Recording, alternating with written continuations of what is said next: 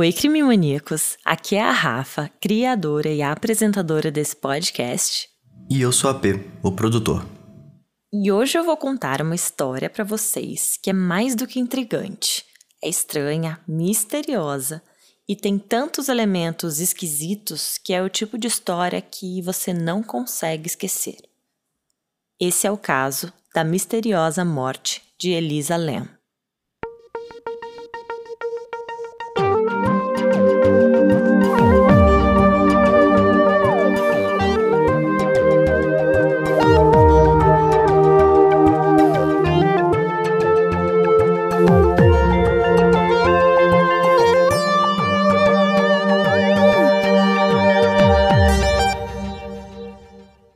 Elisa Lam era uma garota de 21 anos que nasceu no Canadá em 1991.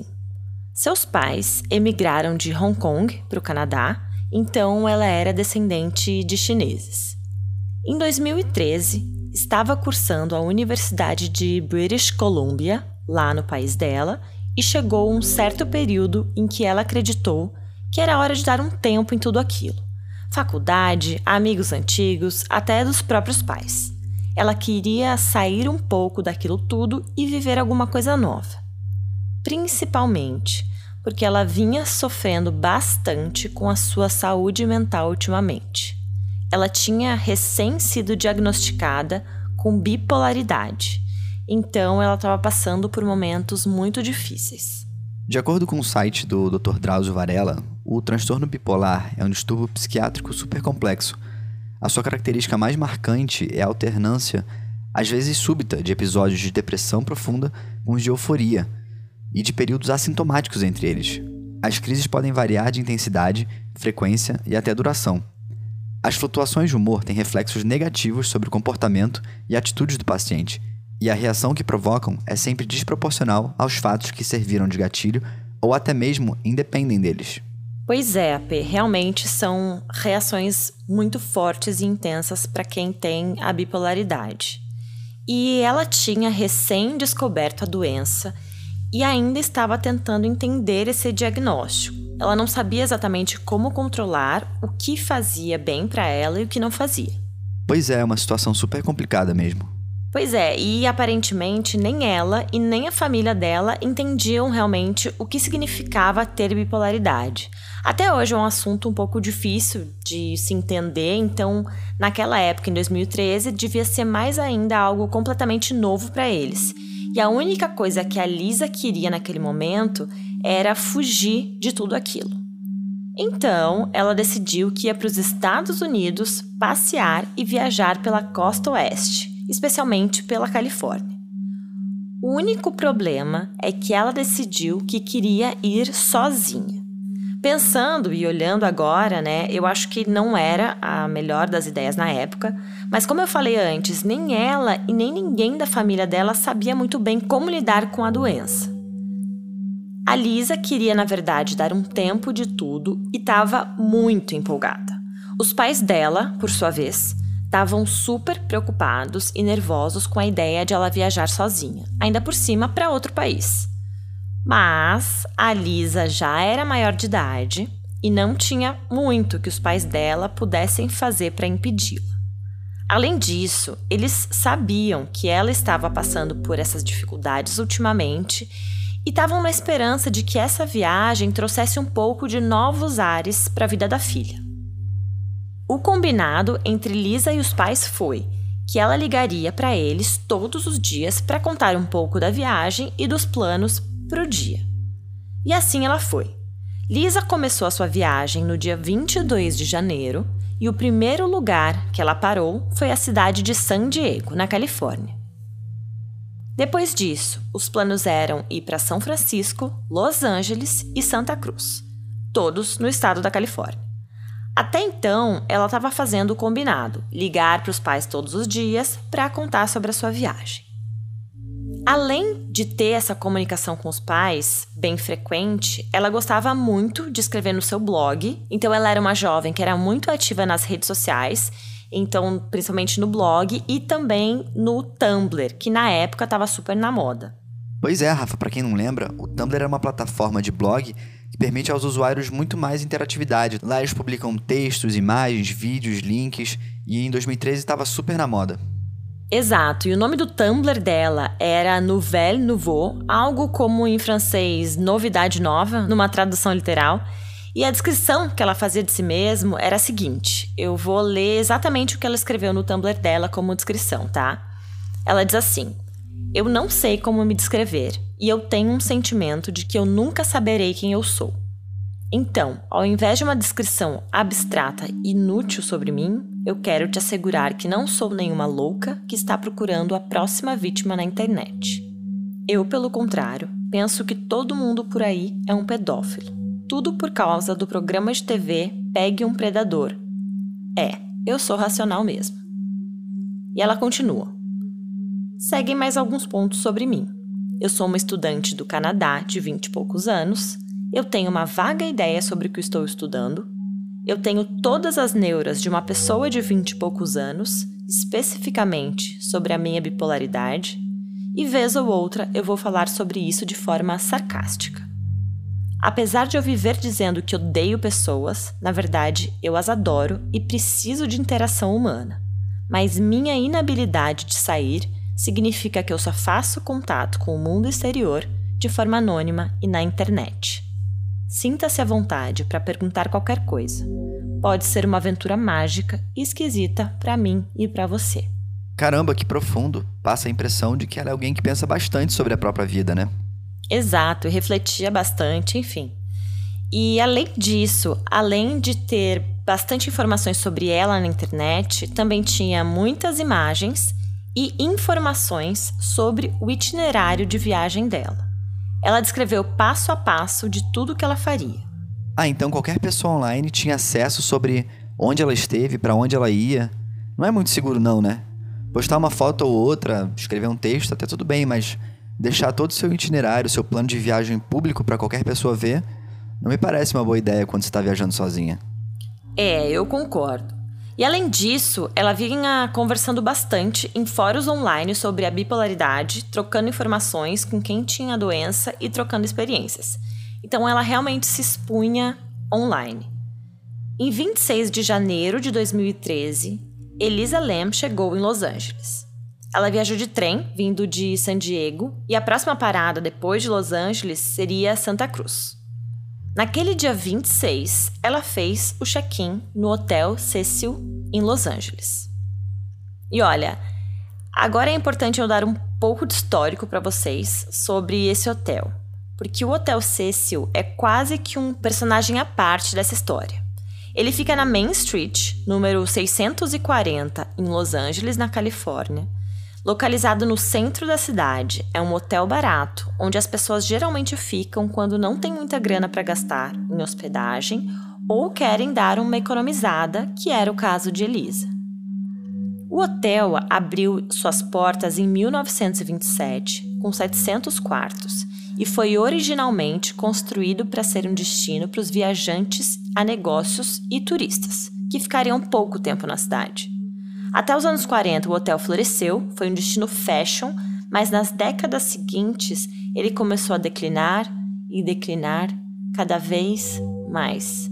Especialmente porque a região começou a ser tomada por pessoas em situação de rua, e nos anos 50, com mais ou menos 10 mil pessoas nessa situação, estarem morando nas ruas em volta do hotel, o Cecil começou a ser conhecido como a Casa das Pessoas em Situação de Rua. Enquanto o hotel começou a ver o seu declínio, cada vez mais mortes suspeitas começaram a rondar a história desse hotel. Suicídios, mortes violentas e outras coisas começaram a ser assim frequentes. A primeira tragédia registrada lá foi um suicídio que aconteceu em 1931, que foi quando um hóspede chamado Norton morreu depois de tomar inúmeras cápsulas de veneno. Durante os anos 40 e 50, outros suicídios ocorreram, e nos anos 60 as pessoas já tinham apelidado o Hotel Cecil de Hotel Suicídio. Caramba, Rafa, que esquisito. Pesado essa história. Demais, AP. E além dos suicídios, a história do Hotel Cecil inclui outros tipos de casos violentos e perturbadores. Se tornou também um lugar favorito para usuários de drogas e trabalhadores sexuais. Em 1947, há rumores de que Elizabeth Short, a famosa Dália Negra, que foi um dos casos de homicídio mais famosos dos Estados Unidos, esteve no bar do hotel Cecil tomando um drink. Dias depois, ela apareceu morta. Também em 1947, Robert Smith, de 35 anos, morreu depois de ter pulado do sétimo andar do hotel. Já Julia Moore pulou de um quarto do oitavo andar em 11 de fevereiro de 62. E no ano de 64, uma outra mulher foi encontrada morta no quarto onde estava. Ela havia sido esfaqueada, abusada sexualmente, e o assassinato dela continua sem solução. Além disso, há rumores de que em 1980 o hotel foi a casa temporária do conhecidíssimo serial killer Richard Ramirez, conhecido como Night Stalker. Já a Pauline Otton. Caramba, Rafa, tem mais? Cara, sim, AP. A Pauline, de 27 anos, pulou do nono andar após uma briga dentro das dependências do hotel. E na queda, ela ainda matou George Giannini, de 65 anos, que estava andando na rua. É muito esquisito, muito improvável, inacreditável que tanta gente tenha morrido lá e todas de forma aparentemente trágica e inesperada, né? Exato, e eu poderia ficar mais uma hora falando sobre todas as outras mortes que ocorreram por lá. O Cecil Hotel tem registros de mais ou menos umas 20 mortes estranhas, pelo menos. Nossa, eu tenho certeza de que isso é sem precedente na história de um hotel. De ter tanta história macabra, tanta história mal resolvida. E pelo que eu vi também, o hotel foi inspiração para a quinta temporada do seriado American Horror Story. Isso mesmo. Bom, a Elisa se hospedou nesse hotel, como eu falei, porque era barato e ela queria dar uma economizada na grana. Ela reservou o hotel até o dia 31 de janeiro de 2013, ou seja, no dia 31 ela sairia e ligaria para sua família conforme ela vinha fazendo todos os dias. Mas essa ligação nunca aconteceu. E quando a família se deu conta disso, ficaram extremamente preocupados. Isso porque ela estava sendo muito consistente nas ligações, sempre dando informações para os pais e contando da viagem. Então os pais entenderam na hora que algo estava muito errado. A família Lan contatou a polícia de Los Angeles e explicou toda a situação. E pelo que eu entendi, a polícia levou sim a queixa da família bem a sério, logo de imediato. Sabe, eles podiam falar como muitas vezes a gente escutou histórias de policiais que não levam as queixas de desaparecimento a sério, falam que, ah, porque a pessoa é jovem, pode ter ido dormir na casa de algum amigo, de algum namoradinho, enfim, ou sei lá, só, só quer ficar sem falar com os pais naquele momento. Mas os policiais, pelo que eu entendi, levaram bem a sério logo, logo no início. É verdade, Rafa. Inclusive, como a gente viu no caso da Rachel Cook, os policiais não levaram as considerações da família muito a sério naquele primeiro momento, né? Exato. E a polícia foi direto para o Cecil e procurou por todas as áreas que podiam acessar. Parece que não era permitido visitar os quartos dos hóspedes em si, o que era péssimo porque lá tinham 700 quartos. Realmente gigante, né? Muitos lugares onde essas coisas poderiam ter acontecido. E o hotel, sendo enorme, tinham muitos cantos pouco acessados, de difícil acesso, muito difícil da polícia revirar tudo, né? Nossa, total. Mas eles fizeram um grande esforço, uma busca bem séria em todos os lugares possíveis. E um dos primeiros lugares onde a busca foi realizada foi no quarto onde ela estava hospedada. Mas como ela acabou não fazendo check-out oficialmente, as camareiras assumiram que ela simplesmente tinha ido embora e seguiram o protocolo do hotel, que diz que quando um hóspede não faz o check-out físico, só, né, entre aspas, sai, é para retirar todas as coisas da pessoa do quarto, embalar e colocar no achados e perdidos. Então a polícia não tinha nenhuma evidência no quarto, né? Ela tinha deixado para trás os seus medicamentos, seu laptop, a carteira e todas as suas roupas. O funcionário que arrumou o quarto dela disse que o quarto estava sim um pouco bagunçado, mas não tinha nada suspeito, assim, não tinha sinal de uso de droga, sangue ou qualquer coisa desse tipo. A polícia procurou até no terraço, inclusive com cachorros, mas nada de encontrarem a Elisa. Os pais dela então resolveram sair do Canadá e ir para os Estados Unidos para acompanhar as buscas e também para pressionar um pouco a polícia. A gente sabe, né, AP, pelos inúmeros casos que a gente conhece, que muitas vezes, quando a família pressiona, é que as coisas andam de forma realmente mais rápida. Então, acho que se eles puderam ir para lá, fizeram mais do que certo para viajar e ficar mais perto das investigações. Claro, né, Rafa? Dá até um senso de propósito nesse momento angustiante. Então, que bom que eles conseguiram ir lá para perto, acompanhar e pressionar a investigação. Pois é. E aí, alguns dos funcionários do hotel relataram que eles viram a Elisa naquele dia em que ela desapareceu, e uma das últimas pessoas a verem ela antes de sumir foi uma mulher chamada Kate. Ela trabalhava em uma livraria e disse que a Lisa foi lá naquela livraria aquele dia. A Kate relatou que a Lisa parecia super feliz e que conversou com ela sobre os livros que ela queria comprar na loja, músicas que ela gostava e etc. A Lisa também contou para Kate que algumas das compras que ela estava fazendo era para ela ler quando voltasse para casa no Canadá. Entendi. Então isso indica que ela estava fazendo seus planos e levando sua viagem com a intenção de voltar para casa quando suas férias acabassem. Sim, claro. É, o único problema é que ela nunca teve a oportunidade de ler esses livros, porque ela nunca mais voltou para casa. No fim das contas, as buscas no hotel não foram completamente inúteis. Eles foram atrás das imagens das câmeras de segurança. E depois de olharem por horas aqueles vídeos, eles finalmente encontraram algo. Os investigadores encontraram Elisa nas filmagens. E assim que puderam, eles a divulgaram para o público, na esperança de talvez alguém a reconhecer e ter alguma pista. Claro, né? Ela era uma turista num país desconhecido, então toda ajuda seria bem-vinda. Isso mesmo. Era esse o objetivo. Mas quando a polícia divulgou esse vídeo, só trouxe ainda mais mistério e estranheza para esse caso. Honestamente, falando para vocês aqui, é um vídeo bem horripilante, que até parece montagem ou que a Elisa tá atuando, tá fingindo alguma coisa ali. Eu vou explicar um pouco para vocês como é esse vídeo, mas é importante que depois vocês assistam. Eu vou tentar colocar no nosso Instagram, senão eu deixo um link por lá, tá? O vídeo é assim: começa com ela entrando dentro do elevador do hotel, sozinha, super normal. Ela tá usando uma blusa de manga comprida vermelha, uma saia ou bermudão preto e uma sandália.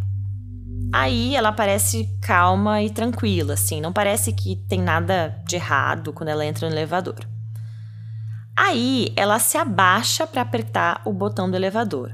E me parece, pelo vídeo, eu assisti, sei lá, acho que umas 10 vezes já. Mas me parece que ela aperta pelo menos uns 5 botões desse elevador, um embaixo do outro. As luzinhas se acendem.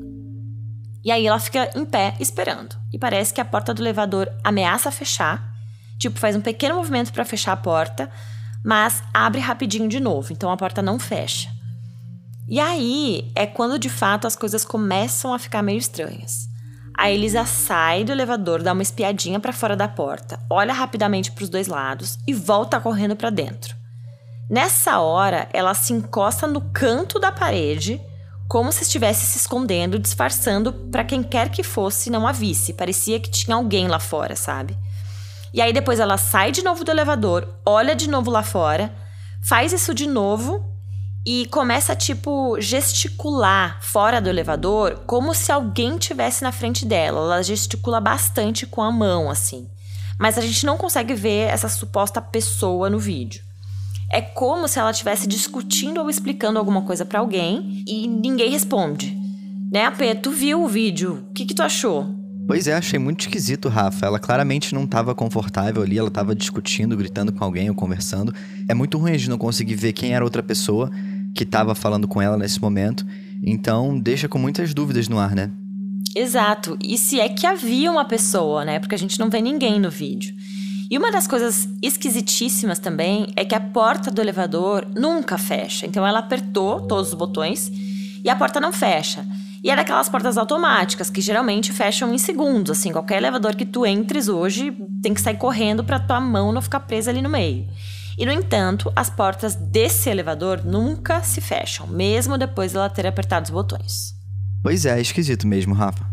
E esse vídeo pareceu tão estranho e perturbador que, independente do que tivesse ocorrido, O público que viu estava muito preocupado com a Elisa. Depois que as pessoas começaram a assistir esse vídeo, então lembra, era 2013, então as coisas já se espalhavam muito rápido e parece que o vídeo cruzou todos os Estados Unidos, chegou no Canadá, chegou na China e parece que alcançou mais ou menos 10 milhões de visualizações na época. Então, depois das pessoas verem esse vídeo, inúmeras teorias e suposições surgiram do que tinha acontecido no elevador. É, eu imagino, né, Rafa? Porque aquele vídeo trouxe mais pergunta do que resposta. Então, sendo esse vídeo misterioso, que mostra muita coisa, mas não explica tanto assim. A gente fica mais confuso ainda depois de ver. Sim, e o público estava pensando a mesma coisa. Estavam super preocupados e intrigados com o que tinha acontecido. Uma das teorias que surgiu é que ela estava usando algum alucinógeno durante a gravação daquele vídeo, ou seja, estava imaginando pessoas e obcecada com a ideia de que estava sendo perseguida, por isso que ela estava gesticulando tanto e tão apavorada, olhando para um lado e para o outro. Surgiram até ideias de fantasmas, daqueles que já morreram no Hotel Cecil e vieram assombrá-la, estavam perseguindo, enfim. Outra teoria era que ela realmente estava sendo perseguida por alguém, seja por um hóspede do hotel, por alguém que trabalha no hotel. Algumas pessoas sugeriram, inclusive, que o vídeo estava muito mal gravado, com falhas que pareciam ser cortes na gravação. E aí, isso abriu ainda para mais teorias, como se o hotel tivesse liberado a gravação só depois de ter editado alguma coisa, meio que para proteger algum dos funcionários, sabe? É, tem até algum sentido por trás dessa hipótese. Pois é. Algumas semanas se passaram e nada da Elisa ser encontrada. Foi aí que alguns dos hóspedes do hotel começaram a reclamar do cheiro e do sabor da água que estava saindo das torneiras e chuveiros. A princípio, os funcionários do hotel não deram muita bola, mas foi aí que algumas pessoas começaram a dizer que a água estava parecendo suja nas torneiras com cor de terra. Em 19 de fevereiro, duas semanas depois do vídeo ser publicado e três semanas depois da Elisa ter desaparecido sem deixar rastros, Santiago Lopes, um funcionário da manutenção do Cecil Hotel, foi tentar descobrir o que estava acontecendo com a água. Um dos primeiros lugares que ele checou foram as enormes caixas d'água que ficavam no terraço do prédio. Eram como se fossem grandes tanques de água, eram quatro. E chegando lá, para sua surpresa, pavor e terror, o que ele viu lá dentro de uma dessas caixas d'água era o inimaginável. Dentro dela, ele avistou o corpo da Elisa Lam boiando na água. As suas roupas também estavam boiando perto dela, as mesmas roupas que ela estava usando no vídeo. Agora, algumas fontes dizem que ela estava sem roupa quando foi encontrada e outras dizem que ela estava vestida. Que horror, Rafa, mais um mistério, né? E essas informações podem dizer um pouco sobre as circunstâncias da morte dela. Exato. E a maioria diz que ela estava nua e que as roupas estavam boiando na caixa d'água, mas eu realmente não sei, não encontrei nada oficial. De acordo com um dos policiais no local, a caixa d'água teve que ser completamente esvaziada e cortada para que conseguissem tirar Elisa de lá de dentro. Claro, Rafa, até porque como eles iam tirar ela de lá? A caixa d'água era enorme, cheia d'água, super profunda, como é que vão tirar um corpo que está lá boiando por três semanas, sem falar que essa água devia estar tá imunda, com o corpo já em processo de decomposição. Exato, e ninguém podia imaginar como Elisa foi para lá. Primeiro porque a caixa d'água realmente era muito grande, tinha umas escadinhas assim para subir com uns cinco degraus, mas no estado em que ela estava no vídeo, tu viu, né, AP? É difícil imaginar que ela tenha conseguido racionalizar o suficiente para subir tudo aquilo. Não, sim, é verdade, surreal isso tudo. E outro ponto é que essa caixa d'água ficava no terraço do hotel. Então, os hóspedes, na verdade, não tinham como saber que tinha uma coisa dessas lá em cima. Pois é, outro bom ponto, Rafa. Não tem nenhum motivo para alguém ir lá procurar uma caixa d'água ou fazer qualquer coisa no terraço, geralmente essas portas ficam até trancadas para você chegar lá em cima. Isso, ainda mais porque não era algo fácil de ser encontrado ou visto. Ela teria que subir todos os andares, passar por uma porta trancada, em que só os funcionários tinham a chave, e mesmo assim, se ela conseguisse invadir ou abrir clandestinamente essa porta, tinha um alarme e nenhum alarme foi disparado naquela noite. Santiago Lopes descreveu o quanto de esforço ele próprio teve que fazer para chegar até a caixa d'água e, por fim, encontrar o corpo. Ele relatou que pegou o elevador até o 15º andar do hotel, depois subiu as escadas até o telhado, aí ele teve que desativar o alarme que tinha, escalar na plataforma onde os quatro tanques d'água ficam e aí subir a escadinha para chegar no tanque onde ela estava. Ele disse ao LA East que, abre aspas, eu notei que a tampa escotilha do tanque de água principal estava aberta. Então olhei para dentro e vi a mulher asiática boiando de barriga para cima na água, aproximadamente 40 centímetros do topo do tanque. Fecha aspas. O engenheiro-chefe do hotel, Pedro Tovar, também fez declarações dizendo quão difícil seria para qualquer um acessar o telhado do hotel, sem que nenhum alarme tocasse. Somente os funcionários seriam capazes de desativá-lo da maneira correta. E se o alarme tivesse tocado, o som iria direto para a recepção e também para os dois últimos andares inteiros do hotel, então muito difícil de não ser escutado. Ou seja, ninguém sabia como o corpo da Elisa foi parar lá em cima, e especialmente se tinha mais gente envolvida no acontecido.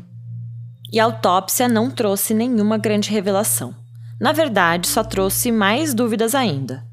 O reporte indicou que Elisa tinha consumido alguns medicamentos, provavelmente para sua bipolaridade, mas sem nenhuma indicação de álcool ou substâncias ilegais no seu corpo.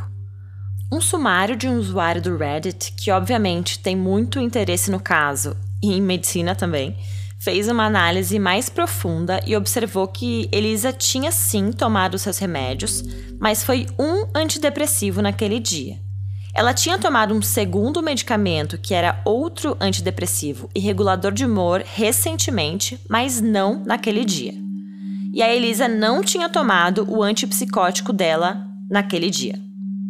Essas observações sugerem que ela, que tinha sido diagnosticada recentemente com a bipolaridade, talvez não estivesse tomando seus remédios de forma adequada. É importante ressaltar que o uso desses medicamentos ou falta deles pode induzir a efeitos colaterais, o que podia talvez explicar o comportamento estranho da Elisa no elevador. E o pior é que após essa revelação, muito cogitou-se que tudo que tinha acontecido tinha sido uma consequência da doença mental que ela tinha. Claro, Rafa, mas mesmo com essa condição mental que ela tinha, como que ela acabou morta? Como ela foi parar naquele tanque? Ainda tem muita pergunta sem resposta. É, e os pais dela também disseram que ela nunca teve pensamentos nem ameaças suicidas. E após os exames toxicológicos, ficou definido que, com as evidências que eles tinham, não foi determinada morte suspeita. Mas também foi ressaltado que um exame completo não foi possível devido ao estado de decomposição do corpo. Depois de quatro meses, a polícia de Los Angeles determinou que não havia nenhum trauma físico e a causa da morte foi classificada como afogamento acidental. E o caso foi encerrado. Ué, como assim, Rafa? Mesmo com tanta pergunta sem resposta, eles simplesmente fecharam o caso? Desse jeito mesmo, AP. Os pais da Elisa abriram um processo contra o Cecil Hotel alguns meses depois da morte da filha deles e o advogado da família alegou que o hotel tinha o dever de inspecionar os possíveis perigos que o hotel poderia apresentar para Elisa ou outros hóspedes. E aí o Cecil recorreu, pedindo para que o processo fosse cancelado, e o advogado por parte do hotel argumentou que não havia nenhum indício ou motivo para acreditar que alguém seria capaz de entrar em um dos tanques de água deles. O juiz Howard Holm da Corte Superior de Los Angeles disse que a morte da Elisa foi imprevisível porque ocorreu numa área onde os hóspedes não eram nem permitidos, e por isso ele rejeitou e dispensou o processo. E a história de Elisa, assim como inspirou o American Horror Story, como a gente comentou antes, de tão intrigante, inspirou outras coisas também. Mais recentemente, por exemplo, os jogadores do jogo A Post-Mortem RPG encontraram inúmeras e irrefutáveis semelhanças com a história de Elisa. Em uma das cenas desse jogo, o jogador principal chamado Alex recebe um vídeo que mostra outro personagem, o Sammy, dentro de um elevador. E esse vídeo mostra as portas do elevador revelando uma outra dimensão. Sammy, então, é capturado por um demônio, gritando e berrando. Tudo bom. Em 2016, André Ellison, cofundador do Axe Studios, que criou esse jogo, falou sobre a morte da Elisa e disse: Ainda não existe uma história oficial adequada sobre Elisa. Eu lembro nos jornais que eles reportaram toda a história pelo ponto de vista mais grotesco possível, dizendo que as pessoas beberam e se banharam nas águas em que o corpo ficou. Isso é realmente péssimo, mas e sobre a pobre garota que morreu? É fácil dizer simplesmente que ela não tomou os medicamentos naquele dia. Mas por que as pessoas não podem vê-la como um ser humano? Enquanto as respostas para esse mistério se mantêm em segredo, a obsessão em torno desse caso continua na mente do público. Até hoje, a morte de Elisa Lam é uma das mais misteriosas e intrigantes de Los Angeles e do Hotel Cecil.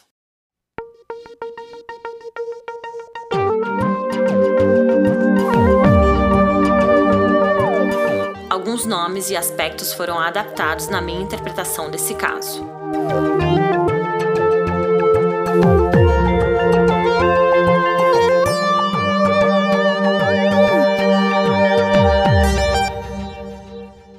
Esse podcast é gravado e editado por Antônio Pedro e é uma produção de Guri Studios.